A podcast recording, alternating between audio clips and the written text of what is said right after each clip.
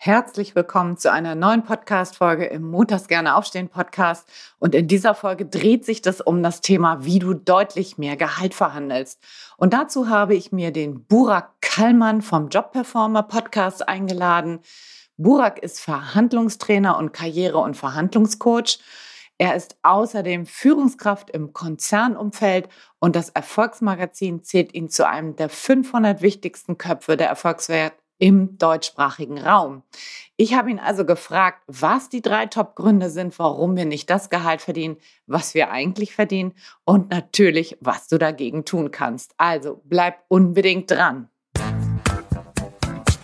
Hallo und herzlich willkommen zum Montags gerne aufstehen Podcast, dein Podcast rund um deine Zufriedenheit im Job. Ich heiße Anja Worm und ich möchte dir helfen, dass du montags wieder gerne aufstehst.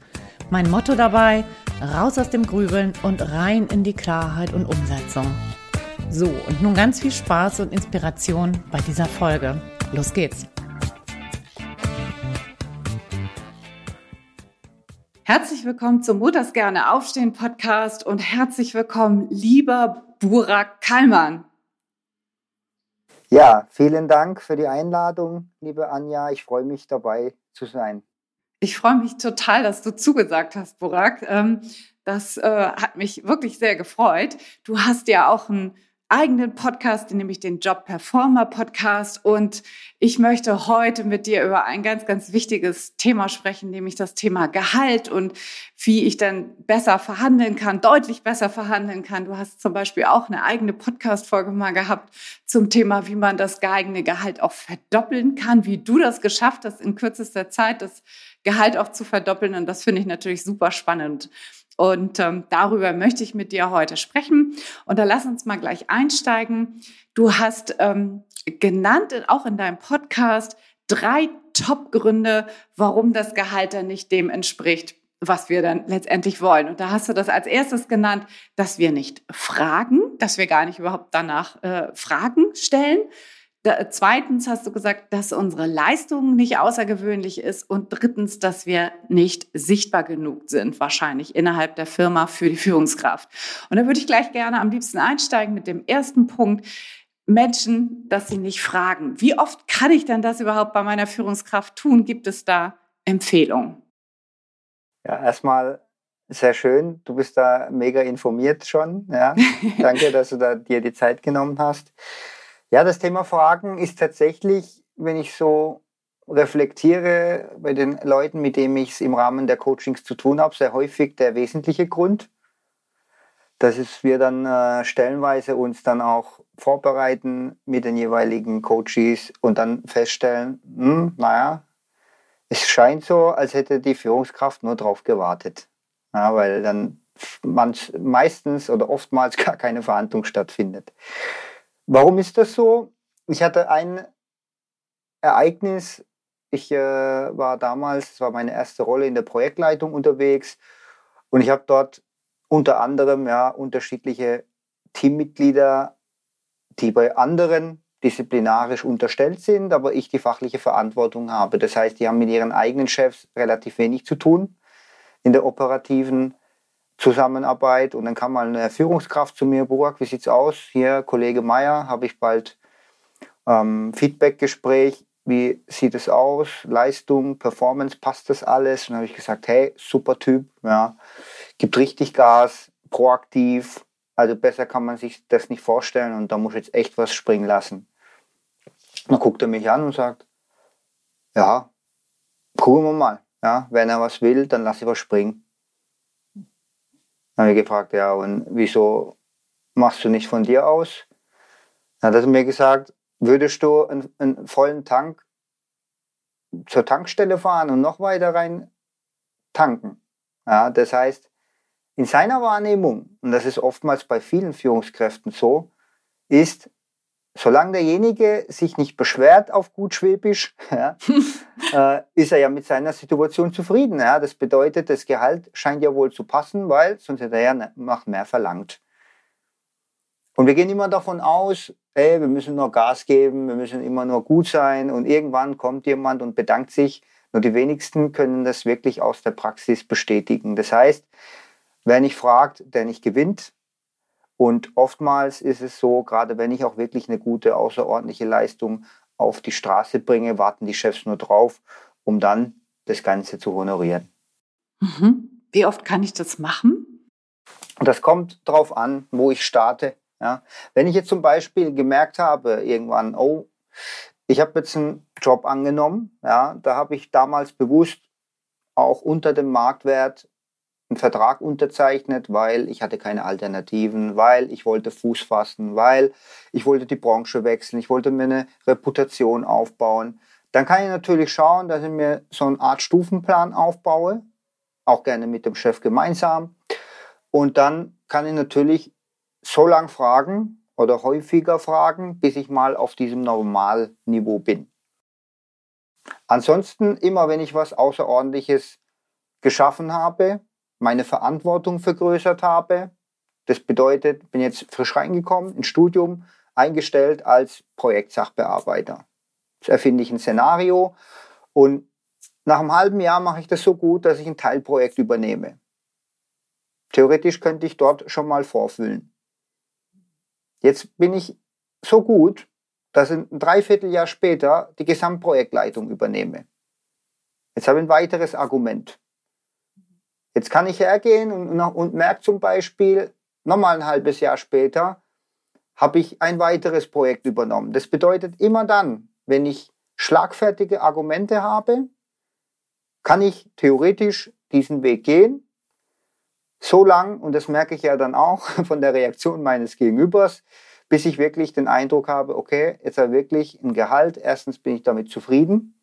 Zweitens auch habe ich den Eindruck, dass es meiner Arbeit gerecht ist. Mhm.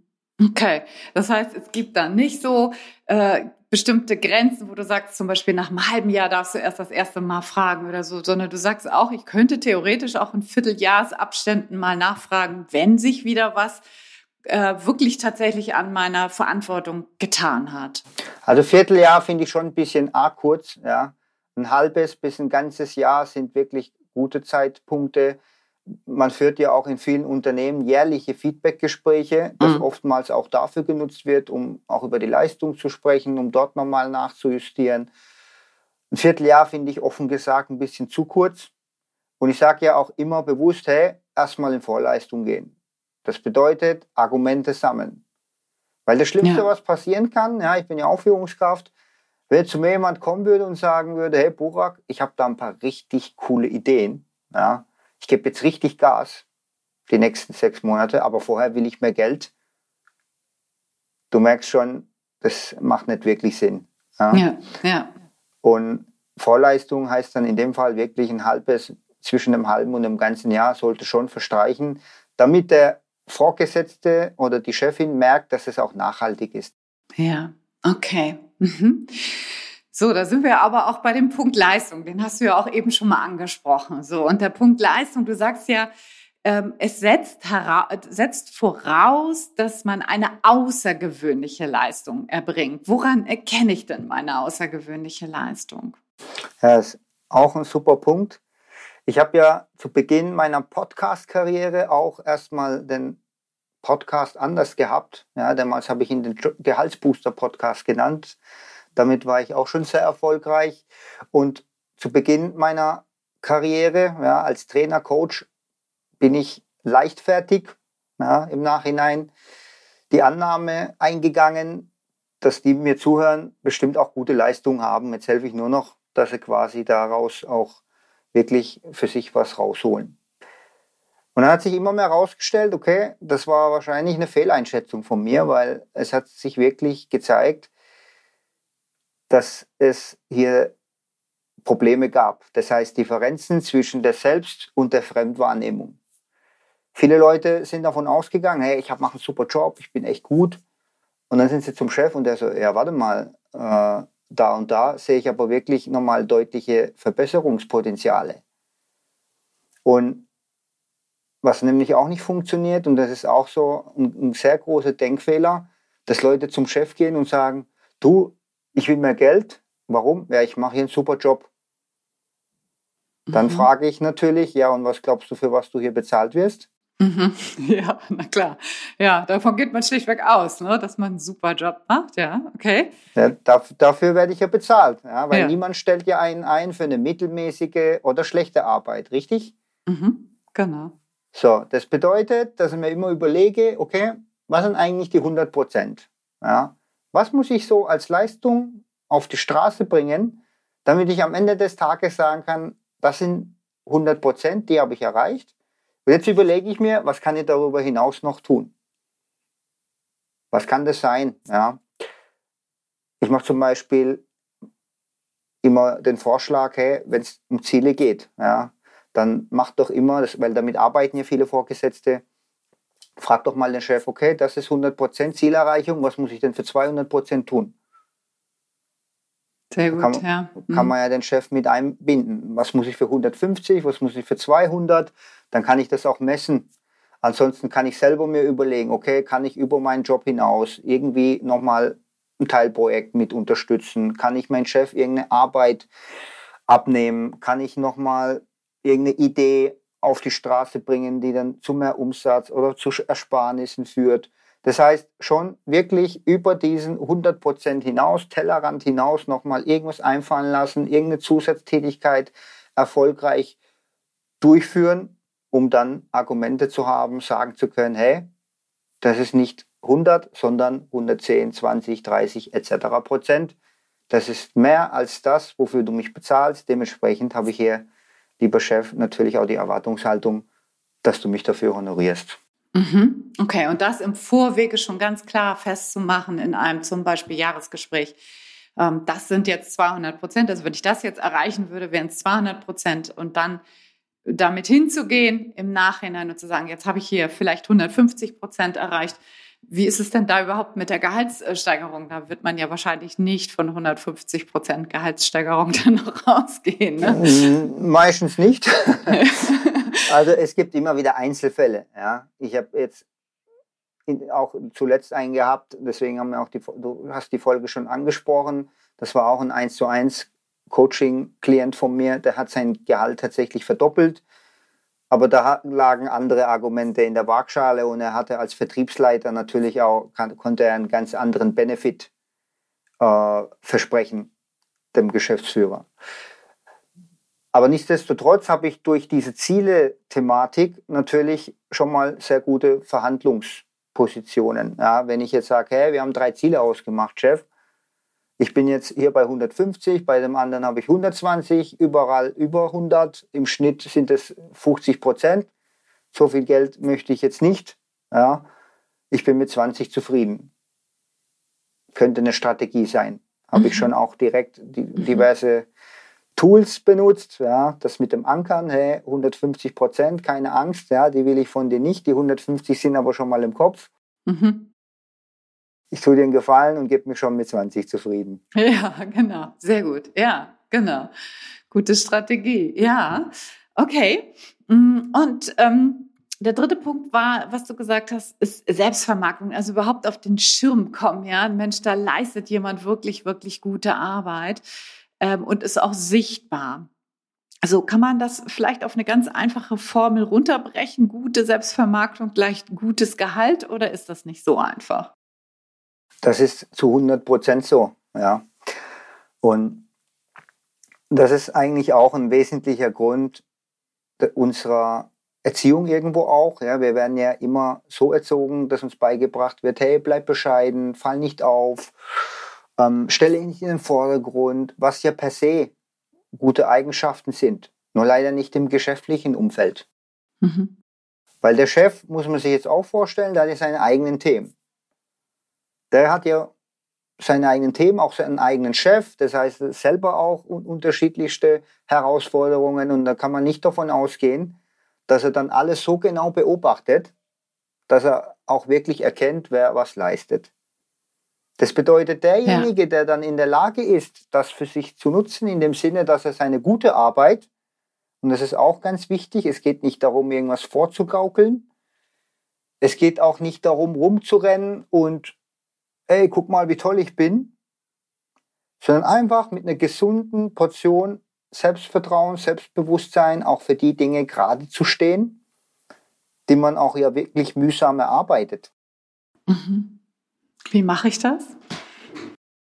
Es gibt äh, unterschiedliche Vorgehensweisen. Vorgehensweisen ja. Ich habe ja noch bevor Corona losging, habe sogar einen, einen ganzen Tagesseminar gehabt dazu, was eigentlich auch mein bestes Seminar ist, was die Besucherrate anbelangt. Da scheint es auch ganz viel Interesse dazu zu geben. Ein paar Sachen, die man ganz schnell übernehmen kann, ist, es gibt ja unterschiedliche Möglichkeiten, wahrgenommen zu werden. Ja, das bedeutet, das eine ist die optische Wahrnehmung. Wenn ich jetzt als Chef irgendwo in ein Büro reinkomme und einmal den Blick durch den Raum gleiten lasse, dann nehme ich bestimmte Dinge wahr.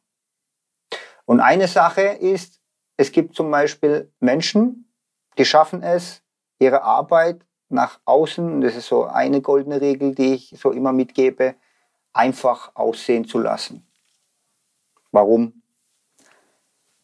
Mal angenommen, Anja, du, wir machen jetzt einen, einen, einen Versuch, ja, du stellst dir zwei Personen vor. Die eine Person, die sitzt am Rechner, hackt irgendwas vor sich hin, total aufgeregt, aufgewuselt und, und flucht dabei durch die Gegend. Ja, der Lieferant funktioniert wieder nicht, der Kunde macht wieder Druck. Was macht das für einen Eindruck auf dich? Ja, keinen guten. Gestresst?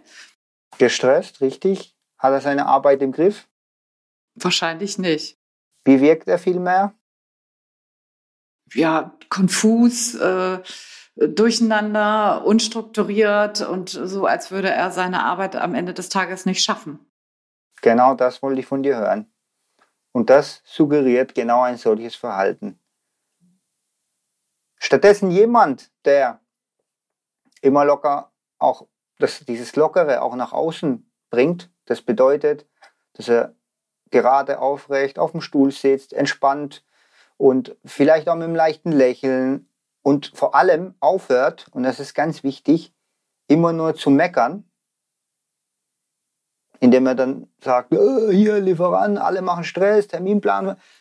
Wenn er das schon unterlässt, hat er schon ganz viel gekonnt. Und ich habe mal ein was erlebt, das hat das mir dann komplett bestätigt.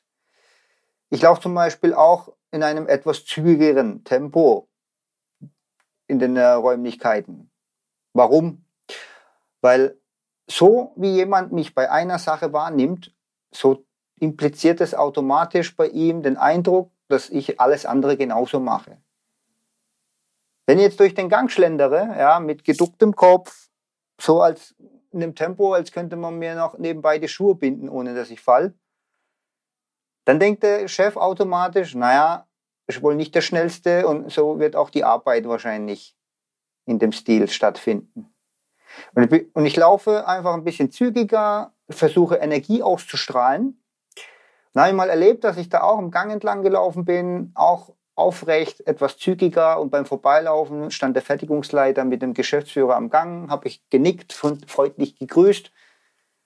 Dann fragt mich der Fertigungsleiter beim Vorbeilaufen, Herr Kallmann, alles gut? Und noch bevor ich antworten konnte, sagt der Geschäftsführer, ha, guck dir denn mal an, der platzt dir bald vor Energie, dem kannst dir nur gut gehen. Das heißt, das wird wahrgenommen. Ja, das wird wahrgenommen. Und ich habe noch nicht mal über die Arbeit selbst gesprochen. Das sind wirklich eins, zwei Kleinigkeiten. Und wenn du, lieber Hörer, jetzt ein bisschen reflektierst und dein geistiges Auge ja, durch euer Büro mal sausen lässt, dann wirst du feststellen, dass die meisten eher in der Kategorie 1 unterwegs sind. Mhm.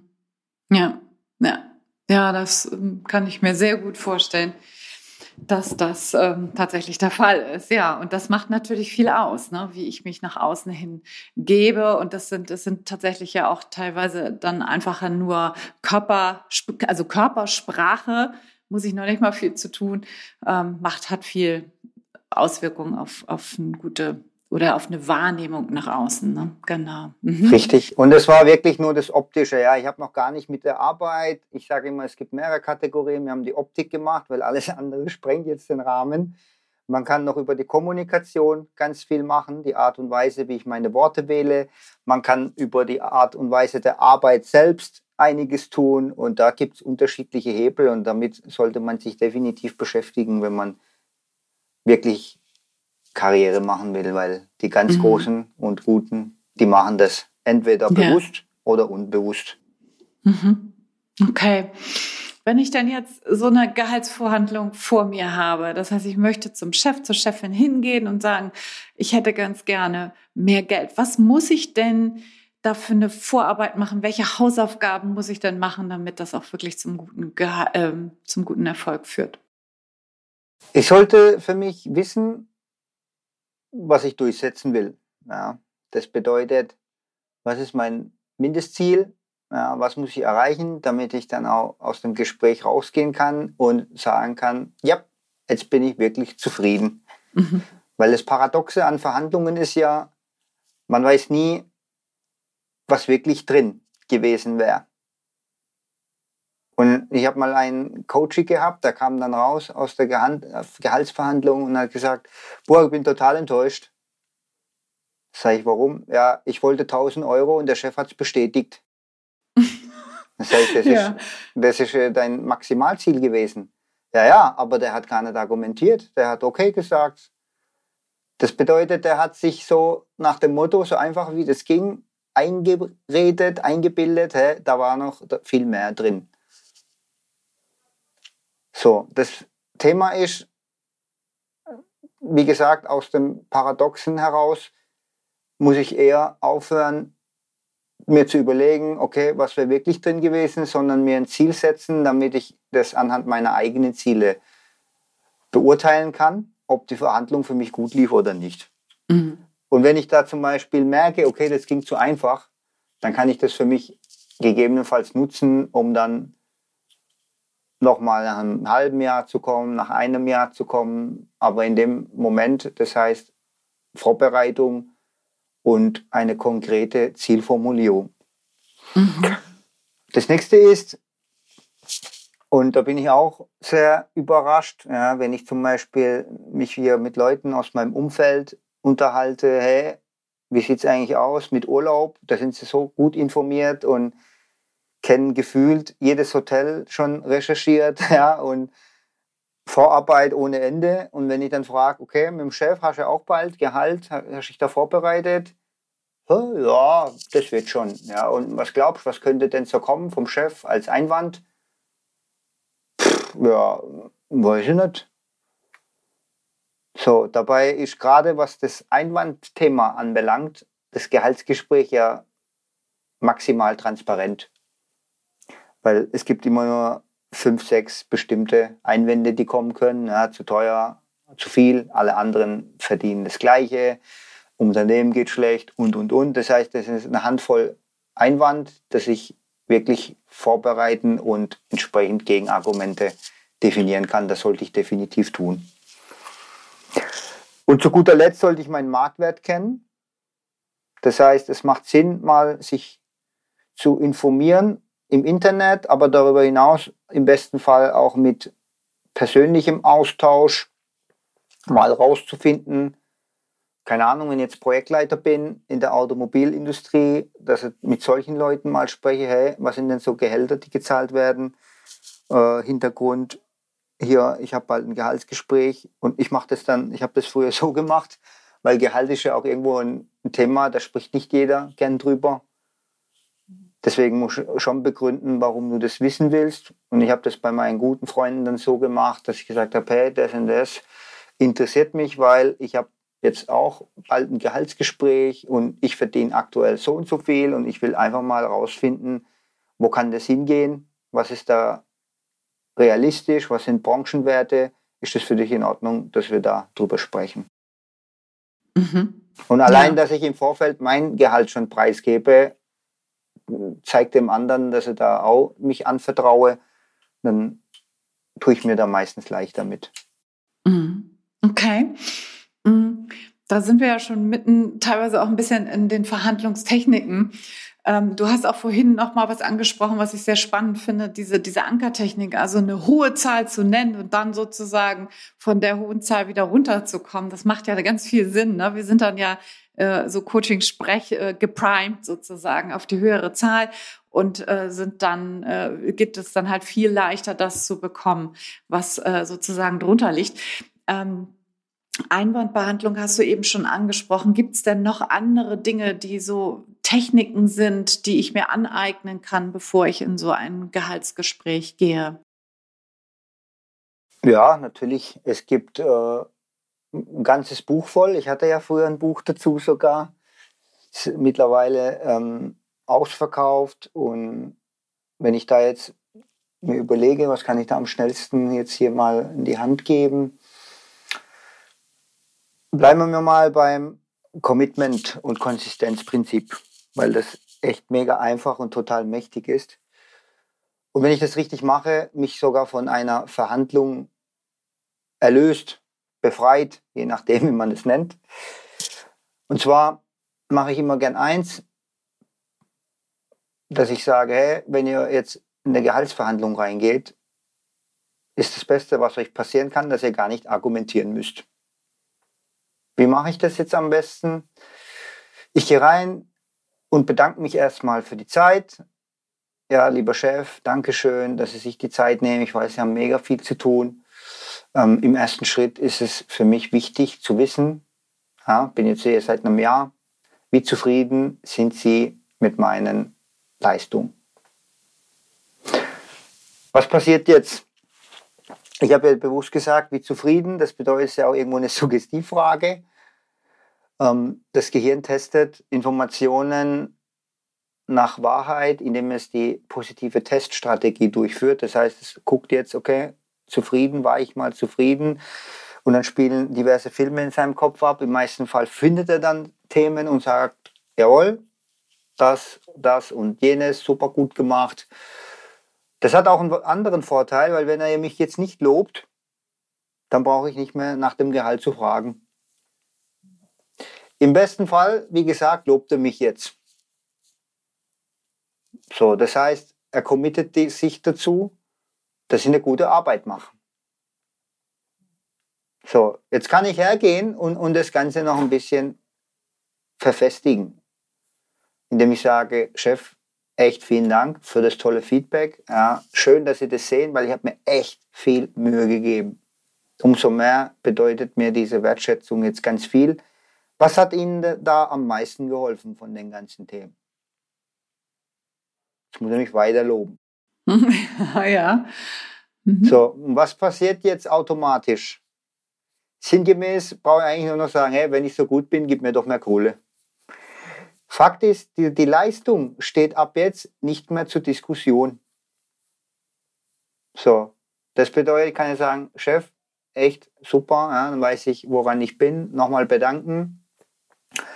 Und äh, Sie können sich natürlich auch vorstellen, dass ich äh, natürlich hier auch eine Erwartung habe und anhand dem, was Sie mir sagen, ähm, habe ich mich auch hier vorbereitet und erwarte natürlich zu, analog zu meiner Entwicklung auch einen Sprung in meinem Gehalt. Jetzt habe ich mir überlegt, wie viel kann ich hier verlangen? Keine Angst, ich will keine 50 Prozent. Ja, jetzt kann ich wieder mit den Zahlen ein bisschen jonglieren. Wenn, wenn ich da keinen Bock drauf habe, kann er auch direkt auf den Punkt kommen und sagen, ja, aus dem Hintergrund sehe ich eine Anpassung von 20 Prozent für angemessen. Mhm. Mhm. Sehr gut, ja. Wie heißt die Technik? Commitment und? Commitment und Konsistenz. Warum Konsistenz? Weil unterbewusst denkt der Chef jetzt, na, jetzt habe ich ihn so gelobt. Ja, das widerspricht sich jetzt eigentlich hier. Das ist nicht konsistent, kein konsistentes Verhalten, wenn ich jetzt plötzlich anfangen würde, hey, ähm, nee, weil äh, keine gute Arbeit oder funktioniert nicht, sondern die logische Nachfolge zu einem guten Feedback ist eigentlich ein Gehaltssprung. Mhm. Ja, kommt da eigentlich nicht mal raus aus der Nummer dann, ne? Mhm. Ja, super. Ja. Was brauche ich denn für eine Grundhaltung, wenn ich so in so eine Verhandlung reingehe, damit die sich auch wirklich leicht anfühlt und nicht so, ne, ich kann mir vorstellen, dass viele Menschen, die dich jetzt auch aufsuchen und so weiter, so erstmal so eine ganz grundverkrampfte Haltung vielleicht auch haben. So, es ist so meine, meine Vorstellung zumindest davon. Was, wie, was brauche ich denn für eine Grundhaltung, damit wirklich auch so, so ein Gefühl von Leichtigkeit vielleicht irgendwie da ist? Die sind nicht verkrampft, aber es fällt ihnen trotzdem schwer zu glauben, dass äh, Gehaltssprünge möglich sind. Und das ist eigentlich kurios. Teilweise sind es echt gestandene Führungskräfte, ja, das ist ja auch etwas, das, das ich auch interessant finde. 90, 80 bis 90 Prozent meiner Klienten sind wirklich selber Führungskräfte. Und natürlich geht es da um viel mehr. Da lohnt es sich wahrscheinlich auch, hier entsprechend äh, Unterstützung herbeizuholen. Zeigt aber auf der anderen Seite, dass jetzt, ich sag mal, alles darunter sich nicht so ausführliche Gedanken wohl dazu macht, wie jetzt umgekehrt. Und die Leute sind der Meinung, naja, funktioniert doch bestimmt nicht. Und wenn man denen sagt, was sie tun sollen und es glaubhaft macht, dass es funktionieren kann, das ist eigentlich die größte Arbeit, dann kriegen die das relativ gut hin. Das heißt, die Schwierigkeit besteht darin, zu glauben, dass es funktionieren kann. So, und ich sage, weil ich sage immer, zu, zu, wenn Leute zu mir sagen, hey, na, du kennst, jetzt, wenn wir jetzt wieder zurückgehen, der Kollege, der sein Gehalt verdoppelt hat, der hat zu mir gesagt, na, du kennst meinen Chef nicht, es klappt bestimmt nicht. Als ich ihm gesagt habe, hey, du müsstest eigentlich doppelt so viel verdienen, habe ich ihm gesagt, hey, ob du glaubst, dass du schaffst oder auch nicht, du wirst in beiden Fällen recht haben. Recht behalten, ja.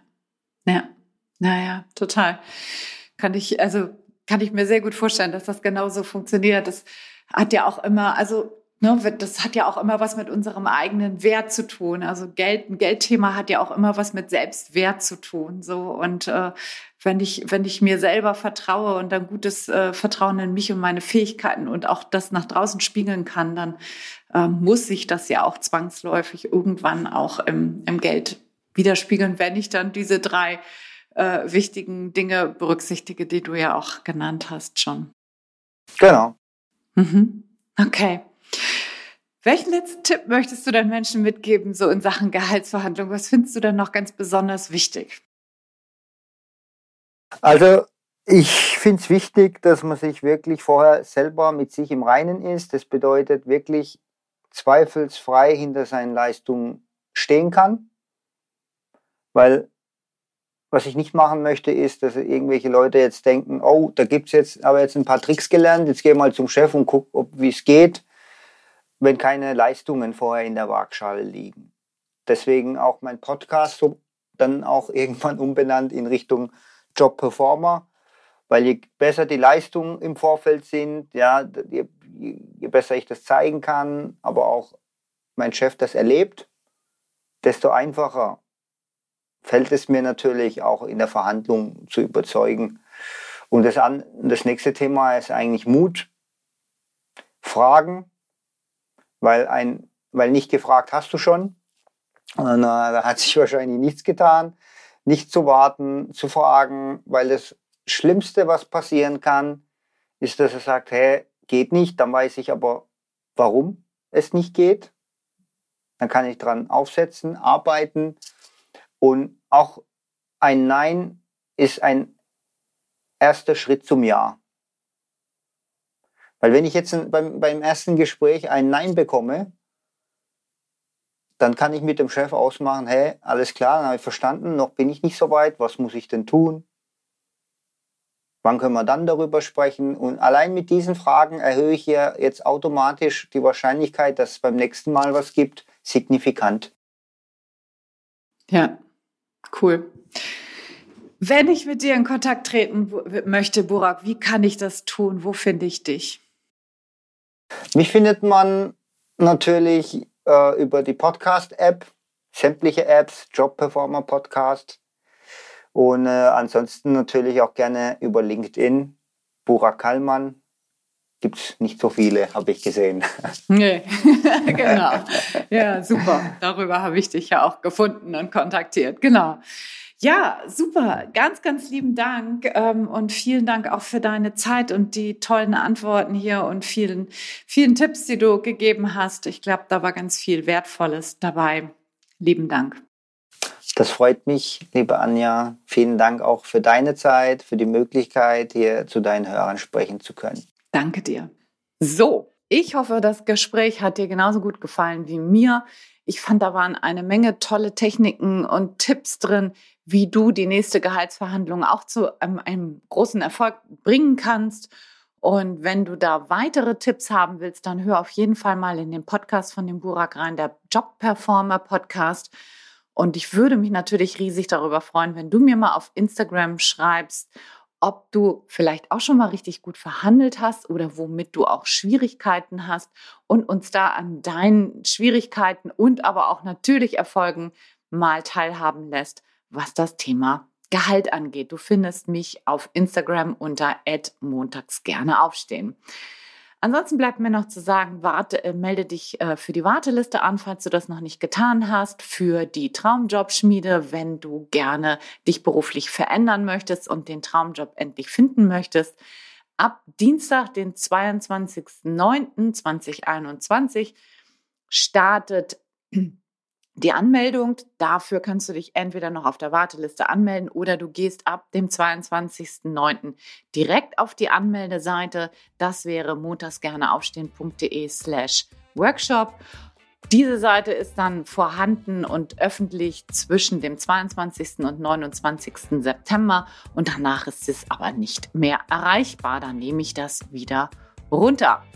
Ja, ich danke dir auf jeden Fall für dein Ohr, freue mich, dass du dabei gewesen bist und würde mich riesig freuen, wenn wir uns nächste Woche wiedersehen und hören im Montags gerne aufstehen Podcast. Bis dahin, hab eine wundervolle Zeit, viel Freude im Job. Bis dahin, alles, alles Liebe. Ciao, ciao, deine Anja.